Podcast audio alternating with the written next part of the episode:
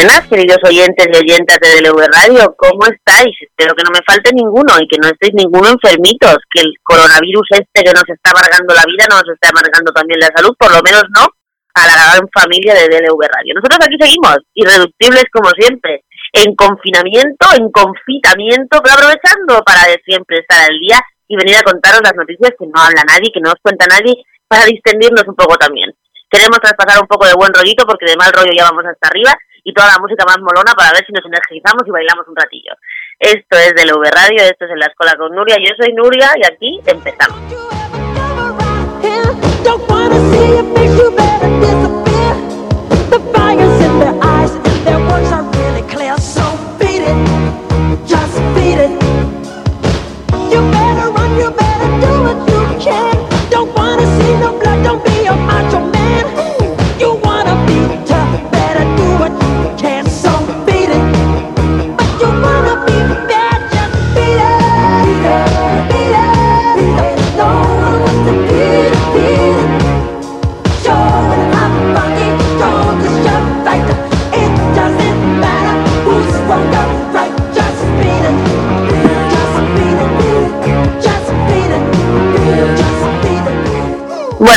Primero que vamos a hablar es del coronavirus y de cómo están las, las cosas ahora mismo. Está fatal, está horrible, vamos de mal en peor. Tenemos hoy, concretamente, hemos registrado máximo de muertos y máximo de contagios. Tenemos ya una panza de gente mala. Las víctimas mortales en España ya son 9.053, hoy día 1 de abril, y más eh, 102.000 aprox contagiados. Eso sí, hay 22.500 recuperados y 5.900 pacientes que han requerido la UCI. Estamos en un confinamiento horrible y absoluto y esto no tiene pinta de, parar hasta por lo menos dentro de un mes. Bueno, echarle paciencia. El resto de países está cada vez peor también, por lo menos los que tenemos cerca, incluidos los desgraciados de los holandeses, que como ya hoy han visto, le han visto las orejillas al lobo, ya han rebajado un poco su hostilidad. Yo creo que lo que les pasa es que ya no les debe llegar fruta ni productos de aquí y entonces ya quieren volver a tener buen rollito con España. Pues por mí se pueden ir comiendo los tulipanes si quieren en lugar de las naranjas. En fin, uh, una vez más esta semana, mientras dure esta pesadilla de la que parece que nunca vamos a salir, nos hemos ido a hablar con alguien que está trabajando. Y esta semana nos hemos ido a hablar con las de la con las de la bata blanca, con las heroínas, con las que vamos saliendo cada tarde a aplaudirles el que salga, porque yo la verdad es que a veces se me olvida y a veces no salgo y bah, es igual, pero esta semana nos hemos ido a hablar con unas sanitarias, con las que están en la primerísima trinchera de la gente que llega a los hospitales, concretamente a la región sanitaria de Albacete en Castilla-La Mancha, que habréis visto que les hay ciertos medios de comunicación que le están zumbando muy fuerte. Así que como nosotros tenemos amigos en todos lados, hasta en el infierno, y hoy las UCI y los hospitales son el infierno, esta semana nos hemos ido hasta Albacete a hablar con Chelo Cuadra, que es la secretaria regional de la Federación de Sanidad y Sectores Sociosanitarios de Comisiones Obreras de Castilla-La Mancha. Ella es una de nuestras heroínas de En el Frente en los tiempos del COVID. Ahí os dejamos la entrevista. Bueno, pues hoy en la Escuela con Nuria estamos, como siempre, con la gente que está trabajando mientras los demás estamos en confinamiento y que hace que los demás podamos estar en cuarentena. Y hoy estamos con los héroes de primera línea de este país, las heroínas en este caso, eh, que son todas las personas que trabajan en el sistema sanitario. Y hoy estamos concretamente con Chelo Cuadra, que es la secretaria regional de la Federación de Sanidad y Sectores Sociosanitarios de Comisiones Obreras de Castilla-La Mancha. Muy buenas, Chelo, gracias por estar en la escuela con Nuria. Cuéntanos, ¿cómo estáis? ¿Cómo lo lleváis? ¿Cómo estáis las trabajadoras y los trabajadores? Que nosotros salimos todos a aplaudir mucho rato todas las tardes, pero vosotros, ¿cómo estáis? ¿Cómo lleváis ya después de que llevamos ya casi un mes en esta historia? Pues la verdad es que se agradecen los, los aplausos porque es una motivación y un aliciente para seguir en esta, en esta tarea. Eh, pero lo que realmente nos hace falta son eh, equipos de protección. Nos estamos solicitando a nivel general, yo creo que es una demanda generalizada en todo, en todo el país, eh, pero yo creo que en, en Castilla-La Mancha, que es lo que, lo que más, que lo que más conozco, también es, es fundamental. Están llegando ya por fin los equipos de, de protección, tanto mascarillas como guantes, eh, como equipos de protección completo, pero todavía nos hacen falta más. Es que eh, los gobiernos, tanto autonómicos como el estatal, salen anunciando pues un millón de, y medio de mascarillas, un millón no sé cuántos, pero luego en el, día a día es muchísima, muchísima cantidad la que se la que se gasta, aunque nos dicen que bueno, pues que tienen más duración, que tenemos que utilizarla durante más tiempo, pero la realidad es que todavía siguen, ahora mismo estamos, está llegando por fin ese material, pero que en un tiempo eh, relativamente corto eh, van a hacer falta más, más equipos.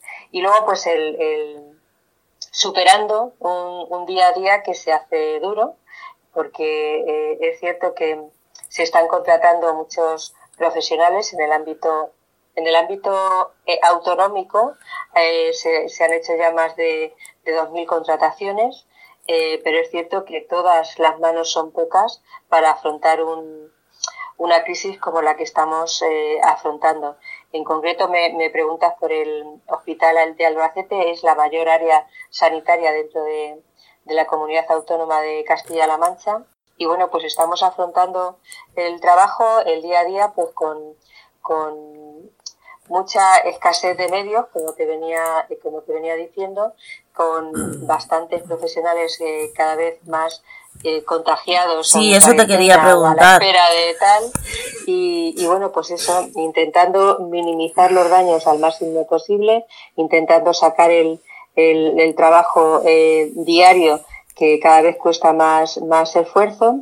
Y bueno, pues por eso los aplausos que, que comentabas al, al principio, pues la verdad es que son un aliciente más para seguir desarrollando nuestra tarea. Pues ahí vamos a estar todas las tardes. Mira, yo te quería preguntar, ¿cómo valoráis vosotros desde la actividad sindical, bueno, y desde la primera, desde, desde el trabajo que estáis haciendo, que sea España el país afectado por la pandemia que más porcentaje de sanitarios y sanitarias infectadas tenga? ¿A qué se debe? ¿A la falta de previsión? ¿A la falta de material? ¿A que vosotros os metéis más que los otros? ¿Por qué, por qué aquí tenemos un 20% y en el resto tienen menos de la mitad?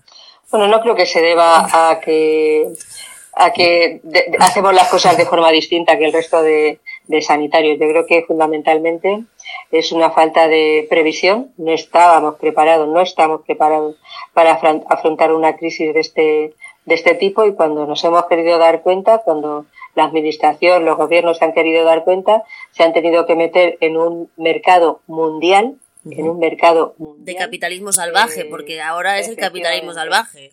Efectivamente, que debe ser bastante eh, competitivo, porque evidentemente todos los países estamos en las mismas circunstancias, todos miramos a los países orientales, al este para China en concreto, para que, para que nos docen de un material que deberíamos tener aquí.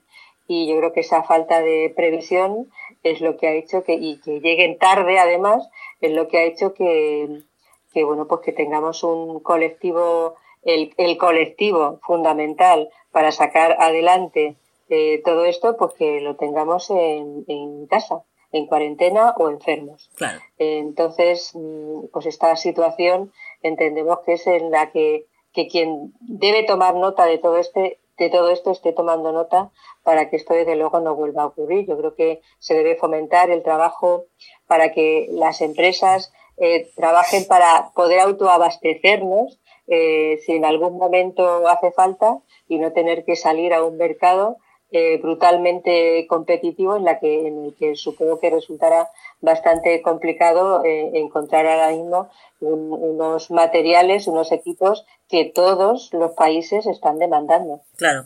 Una, quiero preguntarte, porque tú estás en Castilla-La Mancha, hemos hablado del área sanitaria de Albacete. Oye, ¿por qué está pasando que determinados medios de comunicación de un corte ideológico muy determinado están poniendo el foco sobre el hospital de Albacete, el área sanitaria de Albacete, como si aquello fuera el desastre absoluto, mientras no sabemos nada de lo que pasa en otros hospitales? ¿Qué está pasando? O sea, ¿por qué hay tanto machaque contra la sanidad de Castilla-La Mancha y concretamente contra el área de Albacete. ¿Qué es lo que ha pasado ahí? Bueno, yo creo que las, los medios de comunicación que comentas están esperando su oportunidad para intentar mmm, denostar la labor sindical. Una labor sindical que además ahora mismo nos parece fundamental. Eh, es cierto que nuestras, eh, nuestros liberados eh, sindicales, pues tenemos ya casi a la mitad del equipo de Castilla-La Mancha y en concreto a la mitad del equipo que normalmente tenemos en Albacete lo tenemos incorporado en sus puestos de, de trabajo, entonces contamos con la mitad del equipo para atender la demanda sindical que es continua y ahora además más que nunca. Me imagino. Estamos eh, asesorando eh, a las personas que están al pie del cañón, como no puede ser de otra, de otra forma. Estamos denunciando determinadas situaciones, pues, por ejemplo, la falta de, de, de equipación y estamos también asesorando, buscando incluso alojamientos a personas que vienen de otras comunidades autónomas a trabajar en nuestra comunidad autónoma o a personas que por dificultades eh, internas, familiares, no quieren volver a, a, su casa por no contagiar a, sus, a su círculo más cercano y necesitan tener o disponer de una vivienda para, para poder hacerlo. Estamos haciendo multitud de, contactos a través de eh, asociaciones, ONGs eh, que están contactando con nosotras para intentar hacer donaciones de materiales que son importantes que, se tengan. Y en fin yo creo que nuestra labor es ahora mismo más fundamental que, nunca pero siempre están esos esos medios que lo que intentan es mm, pues eso eh, denostar nuestra nuestra actividad que, que ojalá mm, y, y no hiciera tanta falta como hace ahora. Yo creo que es fundamental eh, es fundamental siempre, pero, pero ahora más que nunca. Pero claro, los gobiernos, este gobierno y cualquier otro gobierno, estarían muchísimo más cómodos Sin sindicatos. si no los sindicatos, efectivamente. Es que eso es lo que tiene que entender la gente, que vosotros sois los que estáis denunciando la falta de equipos, vosotros sois los que estáis llevan, protegiendo un poco a los trabajadores, porque de nada sirve que la población haga un reconocimiento a todos los trabajadores si los trabajadores están desprotegidos delante de las propias empresas, aunque las empresas sean públicas, ¿no? Está claro que el, la, labor de asesoramiento sindical es fundamental en todos los ámbitos, en el ámbito público y en el ámbito privado. Quienes están trabajando en un sitio y están eh, trabajando en otro, los que tenemos la posibilidad como sindicato de tener una visión eh, conjunta de lo que es el trabajo en uno y en otro, sabemos perfectamente que los dos ámbitos son eh, están faltos de, de ese conocimiento sindical, que es el que nosotros tenemos que ofrecer, porque nuestros profesionales, evidentemente, saben de su tarea, saben de curar, saben de proteger, saben de, de em, pues eso, de dar la asistencia correspondiente y hacer las curas correspondientes y de cuidar a nuestros, a nuestros mayores, pero no saben, no conocen eh, su, su entorno o no siempre tienen el conocimiento necesario para eh, para afrontar determinadas situaciones y para eso estamos, estamos nosotros. Evidentemente, en una situación como esta es más necesario que nunca. Evidentemente, porque hay mucha gente que tiene en una situación de, pues de excepcionalidad como la que estamos viviendo, pues hay quien está muy tentado a recortar no solo no solo el movimiento y la libertad de movimiento y demás por obvias razones, sino también las libertades. Y yo creo que esa es una función del sindicato, que no salgamos con esto eh, con los derechos recortados como trabajadores, ¿no? Yo creo que nos va, yo espero de verdad que, esto nos, nos haga reflexionar a, a, todos y a todas y que, eh, como mucha gente está diciendo, yo creo que más con el ánimo de, que salgamos de esto que de, otra cosa, pero que yo creo que tenemos que, que aprender de, de, esto y tenemos que hacer muchas, muchísimas rectificaciones eh, cuando todo esto acabe. Ahora mismo estamos en lo urgente, evidentemente, no podemos estar en, en, otra cosa, pero yo espero que cuando esto pase que no se nos olvide, que no se nos olvide que tenemos que eh, hacer muchas rectificaciones. En el ámbito sociosanitario, que tampoco podemos olvidar, es decir, en las residencias de, mayores, que estamos viendo día, día a día lo que, lo que pasa en, en ellas, eh, es fundamental que se valore el trabajo de, esa gente. Esta mañana eh, quería compartir también contigo una, reflexión que, he oído, que he oído a, a Jackie Gabilondo que, decía, nos tenemos que parar a pensar que ahora mismo está funcionando el país eh, con los sectores esenciales. Y más precarios muchas veces. Esenciales. Y efectivamente decía, y tenemos que ver eh, que son los sectores más precarios. El ámbito agrario, el ámbito del cuidado de las personas eh, mayores, el ámbito sociosanitario, el sanitario.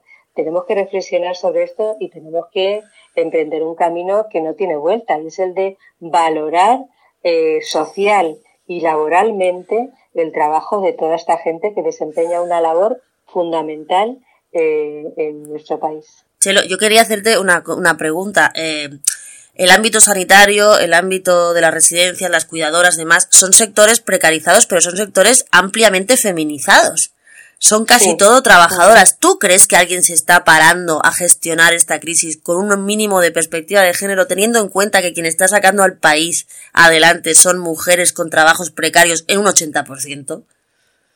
No, yo creo que nadie se está preocupando de eso ahora mismo, sinceramente. No se ha preocupado antes y ahora menos aún, porque ahora lo que, lo que, en lo que nos estamos ocupados todos pues es efectivamente en, en la urgencia.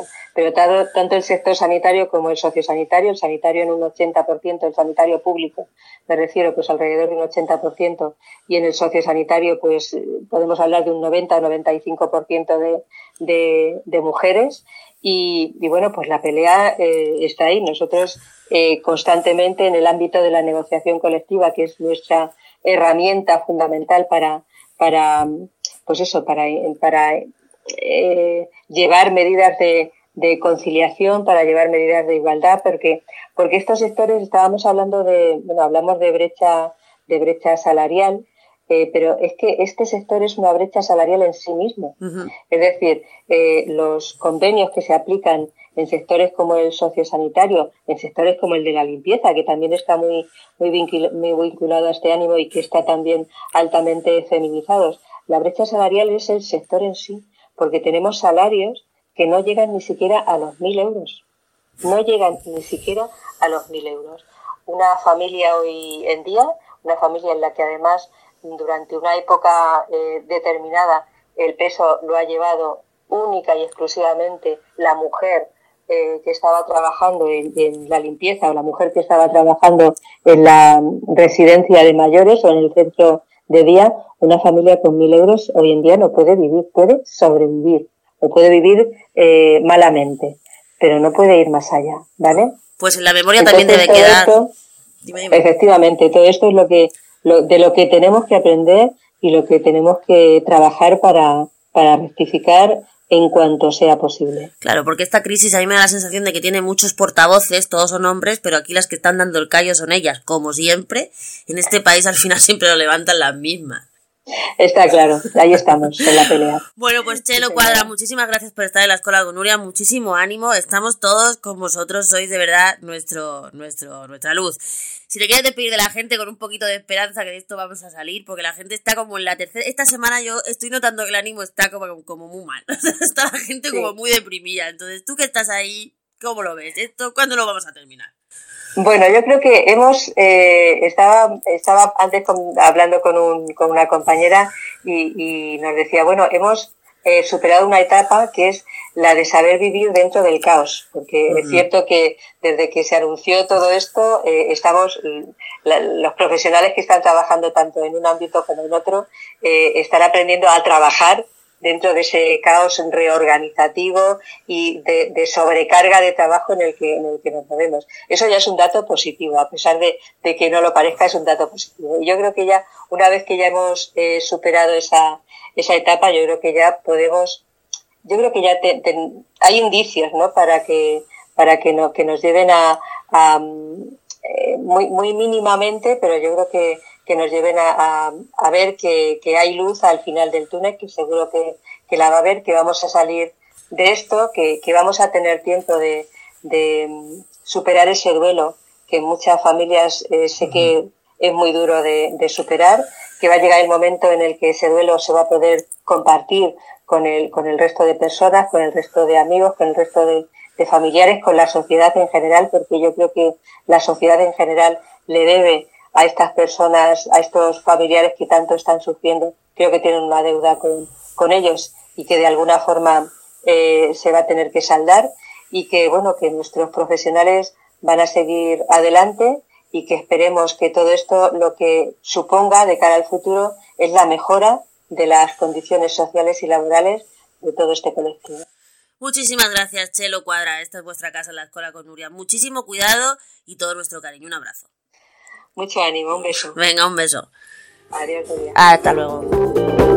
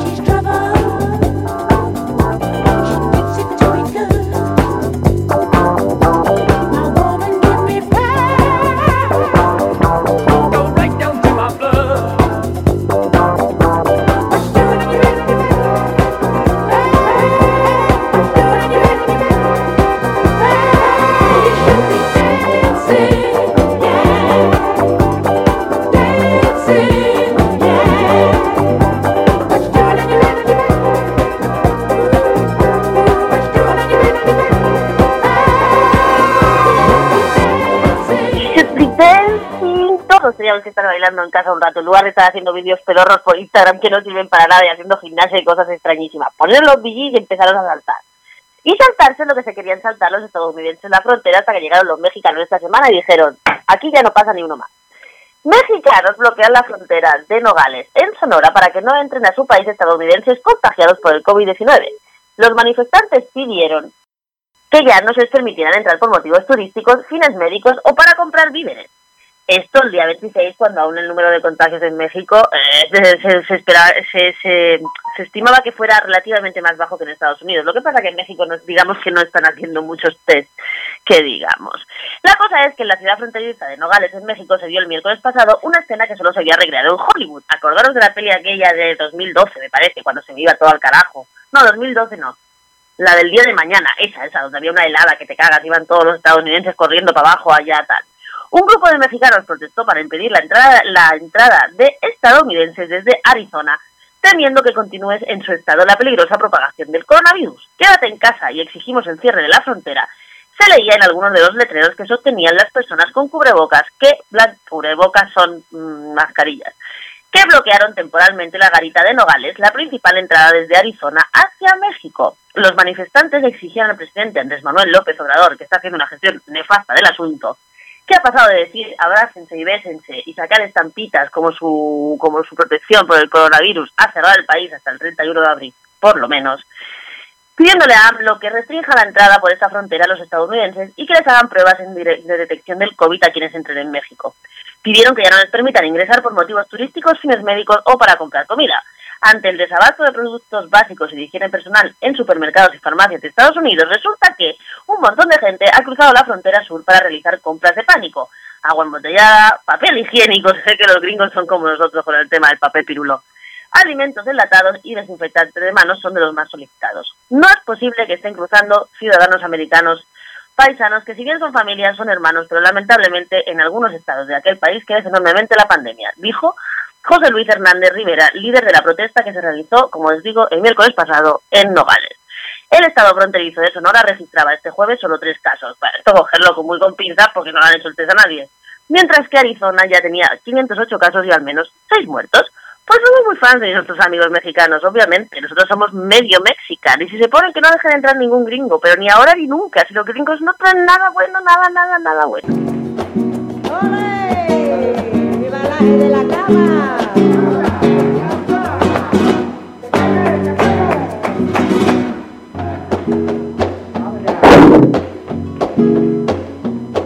Cuando voy caminando para la plaza, me pregunto si he visto a Miguel Canales. Cuando voy caminando por la plaza, me pregunta si he visto a Miguel Canales. Él dice que feliz en la montaña, que hace mucho tiempo que no sale. Él dice que feliz en la montaña, que hace mucho tiempo que no sale. Ay, que le estará pasando prove Miguel, que hace mucho tiempo que no sale. Que le estará pasando al prove Miguel, que hace mucho tiempo que no sale.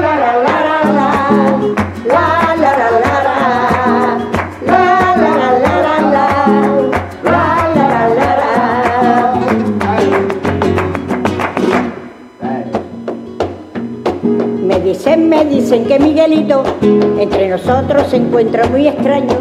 Me dicen, me dicen que Miguelito entre nosotros se encuentra muy extraño. Me dice que feliz que se está convirtiendo en ermitaño. Él dice que feliz en la montaña, que se está convirtiendo en ermitaño. Ay, ¿qué le estará pasando al prove Miguel? Que hace mucho tiempo que no sale. ¿Qué le estará pasando al prove Miguel? Que hace mucho tiempo que no sale. Estamos todos como el prove Miguel, que hace mucho tiempo que no sale. Vamos, de Triana pura total. Pues resulta que, según nos cuenta el país esta semana, pasa una cosa, y es que porque unos tienen muchas víctimas mortales, otros países menos, teniendo más gente, aquí cada uno hace las cuentas que le da la gana, y es que, según el país, cada país cuenta los muertos a su manera y ninguno lo hace bien, literalmente. Francia, por ejemplo, ay, perdonadme, solo contabiliza a quienes fallecen en los hospitales. España no registra las muertes en las residencias de mayores sin test, y el Reino Unido no contemplaba la COVID-19 como causa de muerte hasta el día 5. Hay numerosos bulos como estos sobre las cifras de mortalidad en otros países que se multiplican por las redes, por ejemplo, que Alemania y Holanda esconden los cadáveres bajo alfombras estadísticas, que el Reino Unido se pide permiso a los familiares de un fallecido para decidir si se incluye el recuento final o no, y circulan muchos más después de las críticas de Holanda a España con la polémica de los coronabonos que antes nos hemos referido y la estupefacción que causa la baja letalidad de la enfermedad en Alemania, para los que, para la que los científicos aún no tienen muchas explicaciones. Los expertos en epidemiología, uy, aprovecho de aquí para mandarle mucho cariño y mucho amor al señor ese que sale por la mañana a explicarnos todos los días lo que, lo que pasa, el señor Fernando Simón, que está malito. Bueno, los expertos en epidemiología, como decía, alertan de que no se están contabilizando correctamente todas las muertes por coronavirus. Y es que a lo largo que tiene, que hay algo que tienen en común todos los países. La polémica en Francia se centra en los casos que no entran en la estadística. Todos los fallecimientos fuera de los hospitales no los cuentan. España, según decíamos, los responsables de comunidades autónomas tampoco se contabilizan los que fallecen en residencias o en domicilios a los que no se ha hecho el test. Esas diferencias sumadas a las dificultades de cada país para dibujar un panorama preciso hacen que las tasas de letalidad de los países pues simplemente no son de fiar. Con el problema añadido de que cuando se diagnostica una parte muy pequeña de los contagios reales, el porcentaje de fallecidos sobre el total de infectados sale altísimo. A posteriori se podrá hacer pruebas de aproximación más o menos exacta, exacta pero siempre son de aproximación, explica al país Ildefonso Hernández, que es portavoz de la Sociedad Española de Salud Pública. Italia incluye en el registro de víctimas de coronavirus a todos los pacientes que habían dado positivo en las pruebas y que han fallecido. Estos deben ser los que más se acercan a la, realidad y por eso tienen más. Independientemente del resto de los aspectos de su historial clínico, siguiendo el criterio del Instituto Superior de Sanidad. Este, este se ocupa a posteriori de, se ocupa a posteriori de hacer un estudio epidemiológico para profundizar en las causas de la muerte de los enfermos del COVID-19 y publica un informe dos veces a la semana en el que incluye si estas personas padecían enfermedades anteriores o no. El jefe de Protección Civil, Angelo Borrelli, ha encargado, es el encargado de comunicar las cifras oficiales. A menudo puntualiza que se trata de fallecidos con coronavirus y no por coronavirus, hasta que se ahonde en los historiales clínicos. La mayor parte de la comunidad científica asume que a falta de más o menos pruebas de detección, desde el origen del brote hasta el 28 de marzo se han realizado, no llega al medio millón de pruebas en todo el mundo. De hecho, no llega ni a 450.000. Los números reales, tanto de contagios como de fallecidos, pueden ser muy superiores a las cifras oficiales. Hasta el estallido de la epidemia de hasta el estallido de la, de la epidemia en el Reino Unido, cuando un paciente fallecía en el hospital por infección respiratoria, no se le la causa directa de esta infección, salvo que se tratara de una enfermedad de notificación obligatoria por ley. Por ejemplo, el antrax, botulismo, malaria o tuberculosis. La, el parte médico indicaba que sin más era una bronconeumonía o neumonía de edad avanzada o designación similar pero desde el 5 de marzo la COVID-19 se ha incluido en la lista de notificaciones obligatorias y no se, registra, sin embargo, la gripe estacional. Estás ahí tranqueando. Hasta el momento, la mayoría de los test se han realizado bien en los hospitales, donde hay un alto número de pacientes susceptibles a los efectos de cualquier infección, bien a personas que presentan un cuadro de síntomas lo suficientemente graves como para hacerles la prueba, y por eso las autoridades sanitarias británicas alertaron de que cuando la cifra de casos positivos rondaba el medio millar, de que en la realidad podrían más bien acercarse a los 5 o 10 mil contagios. La tasa de mortalidad, por ejemplo, en Reino Unido, que acordaron que al principio no quería hacer absolutamente nada, es actualmente se sitúa más o menos alrededor del 6%, aunque según los expertos sería menor. Claro, esto es proporcionalmente inverso. Nuestros los franceses, solo se han contabilizado fallecimientos en el medio hospitalario, es decir, recopilando los datos diarios procedentes de los 600 hospitales y clínicas del país, susceptibles de recibir pacientes del COVID-19. Aunque la mortalidad es más alta entre las personas mayores, el 86% de los fallecidos en Francia tienen más de 70 años o 70 años, la estadística oficial no incluye ancianos muertos en sus domicilios ni sobre todo a las 7.000 residencias que albergan más de 700.000 personas mayores, que es lo mismo que ocurre en España, donde habían muerto al menos 352 personas en residencias de mayores hasta el pasado jueves, según el recuento del país. El Ministerio de Sanidad no ofrece cifras. Desde que en Francia empezaron a denunciarse las muertes masivas en estos centros, el gobierno de Manuel Macron ha dado un golpe de timón y ha anunciado que a partir de esta semana hará un seguimiento diario de la mortalidad.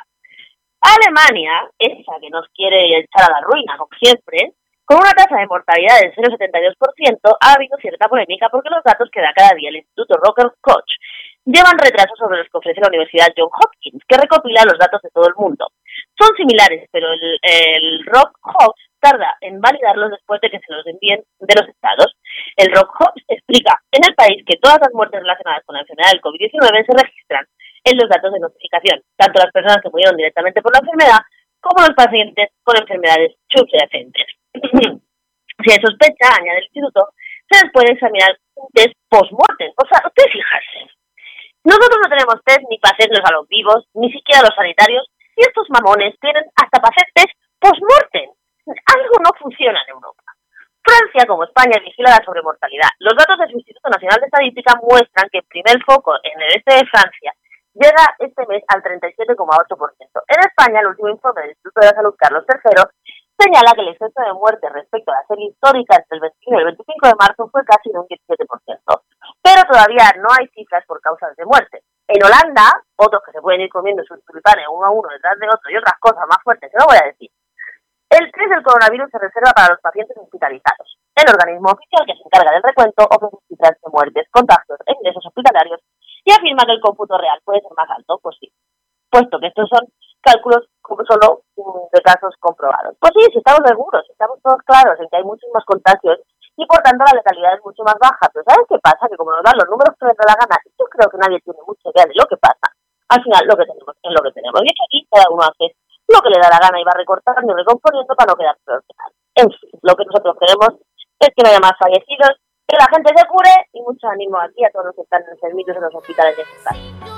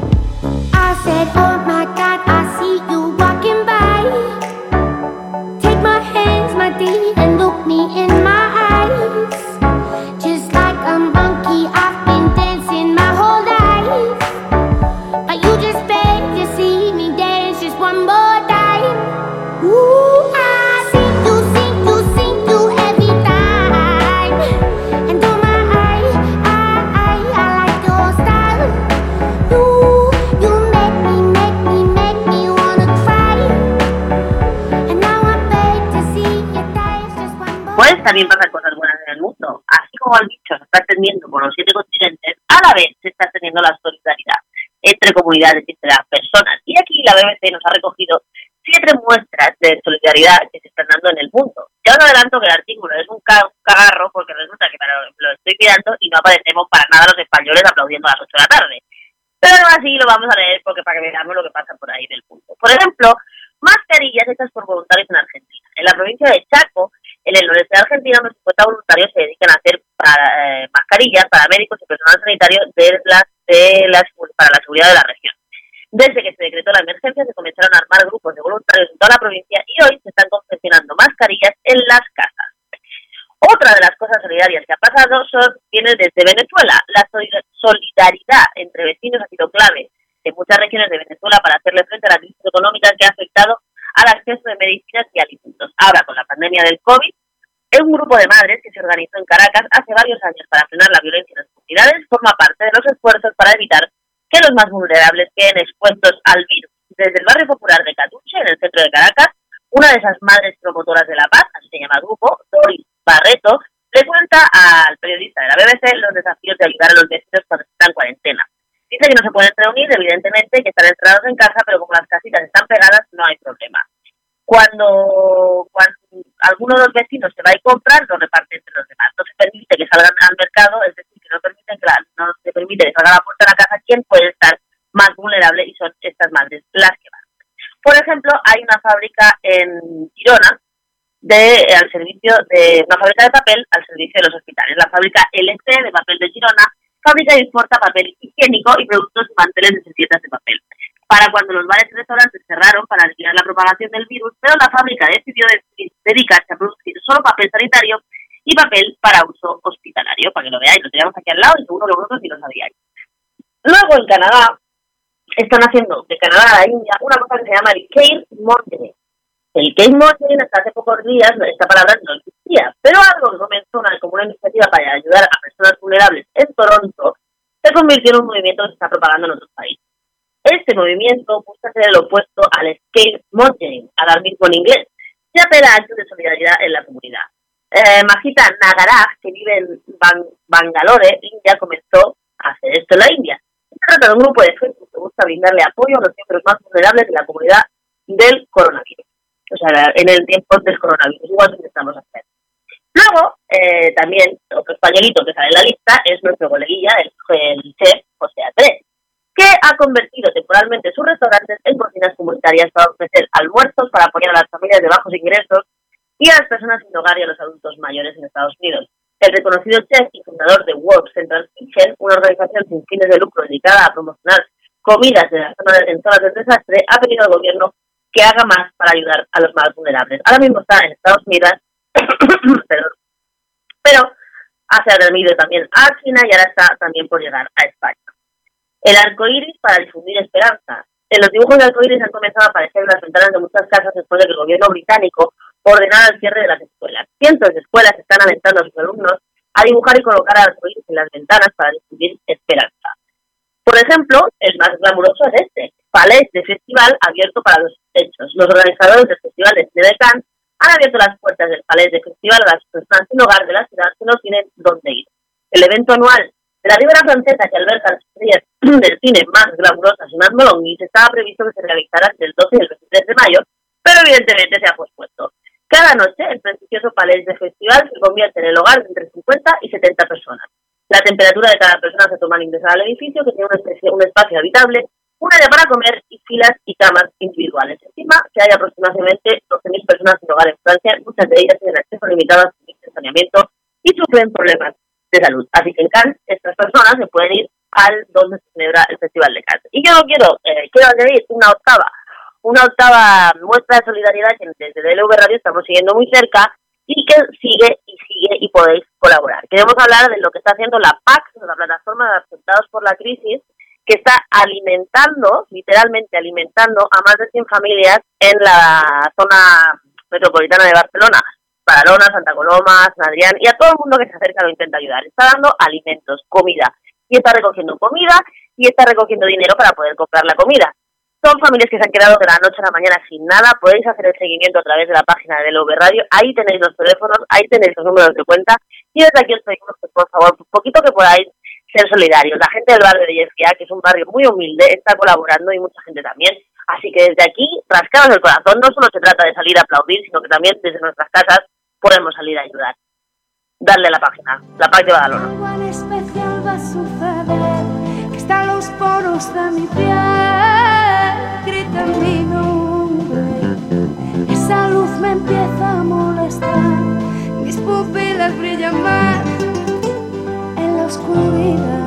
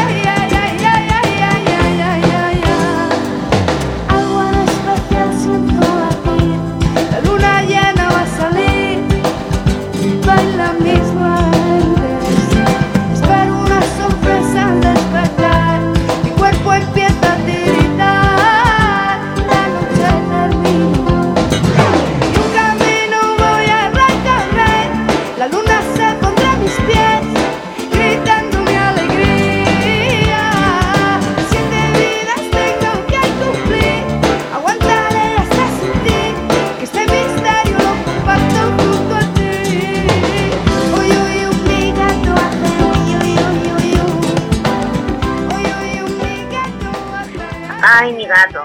Yo tenía un gato, se me murió hace poco, lo echo de menos, pero por eso he puesto esta canción de la Rosario, porque no solo vamos a hablar de gatos, sino que vamos a hablar del planeta. porque parece mentira y es muy macabro y es muy irónico, pero mientras la gente se está asfixiando, literalmente el planeta está respirando y eso nos debería hacer que nos planteáramos nuestra manera de vivir y tratar la naturaleza en la que en la que vivimos. Pero eh, quiero quiero quiero resaltar esta noticia porque realmente es muy curioso. el agujero de la capa de ozono de la Antártida está a niveles, se está cerrando, está a niveles que estaba hace 30 años. Cierto es que se está abriendo uno más uno en la en el en la zona del Ártico, pero la Antártida que era nuestro gran agujero se está cerrando solito. Los niveles de contaminación de las ciudades de España y de toda Europa han caído en una semana más del 50%. El aire está limpio. Y supongo que todos habéis visto las noticias en las que salen los canales de Venecia limpitos. Y hay hasta el cine.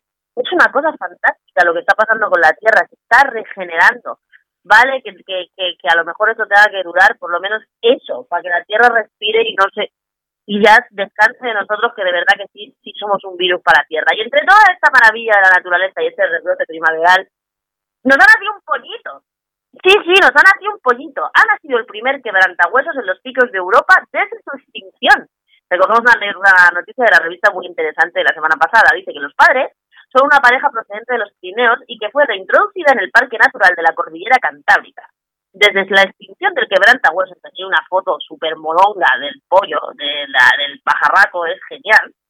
En el Parque Nacional de los Picos de Europa, hace aproximadamente 70 años, no había nacido ni, no había habido ningún nacimiento de ningún polluelo, hasta ahora. Afortunadamente, un equipo de técnicos de la Fundación para la Conservación del Quebrantahuesos y la Guardería del Parque Natural Nacional de los Picos de Europa han confirmado su nacimiento, lo que supone un salto crucial en su supervivencia, pues esta especie lleva extinta de los picos de Europa desde 1956. Los padres del polluelo recién nacido son dos ejemplares adultos llamados Deva, una hembra de 10 años, y Casanova, un macho de 13 años, juntos desde el 2014, que ya se están realizando las primeras cebas a su cría.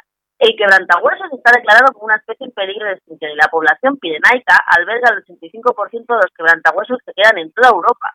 Ampliar su área de distribución reducirá el riesgo de que la desaparición de esta maravillosa especie.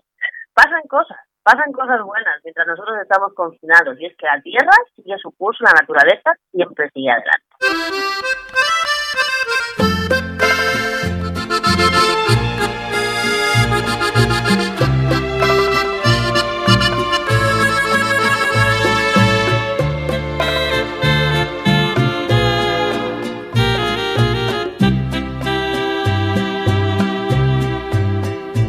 Rata inmunda, animal rastrero, escoria de la vida, adefesio mal hecho. Infrahumano, espectro del infierno, maldita sabandija, cuánto daño me has hecho. Buah, pues el rata esta semana es de los gordos, pero gordos, gordos, gordos. Y es que la iglesia se está luciendo en esto de la crisis del coronavirus.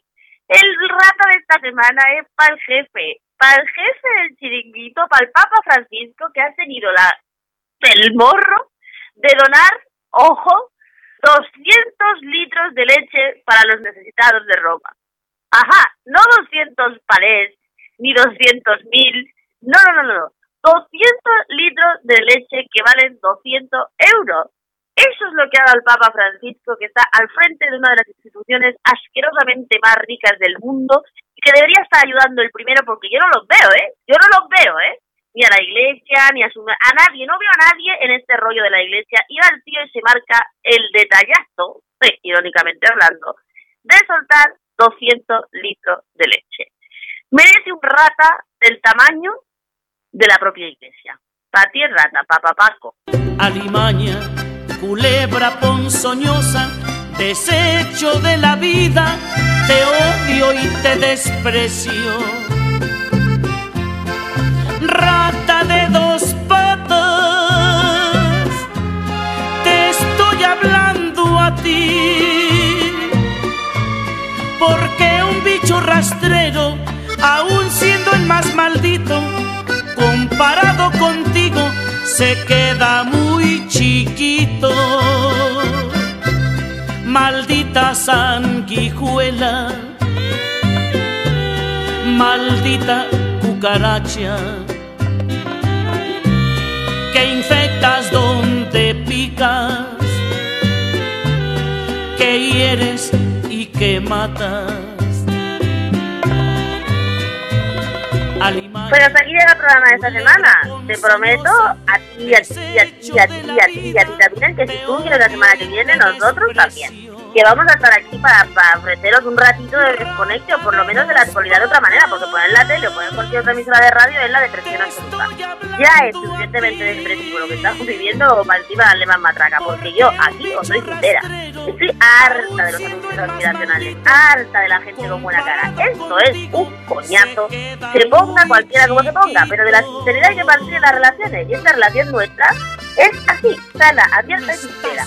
Pero en este coñazo, yo prometo solemnemente acompañaros todas las semanas un ratillo. Mientras tanto, acompañando nosotros a vosotros, a vosotros a nosotras y a nosotros en las redes de DLV Radio, Twitter, Facebook e Instagram, en el Twitter de Nubilet, en el Facebook de la escuela, en Spotify, en Eagle y en todos los lados. Además, estamos haciendo un súper esfuerzo para tener la programación súper al día. Y ya os adelanto que esta semana vamos a tener una sorpresita. Esta semana vamos a tener teatro en la radio, teatro radiado. Estar atentos a nuestras redes y enseguida lo sacaremos. Hasta entonces, cuidaros mucho, no quiero que nadie se ponga malito ni malita. Aquí os espero en DLV Radio en una semana. Adiós culebra ponzoñosa, desecho de la vida, te odio y te desprecio. Rata de dos patas, te estoy hablando a ti, porque un bicho rastrero, aun siendo el más maldito, comparado contigo, se queda muy chiquito.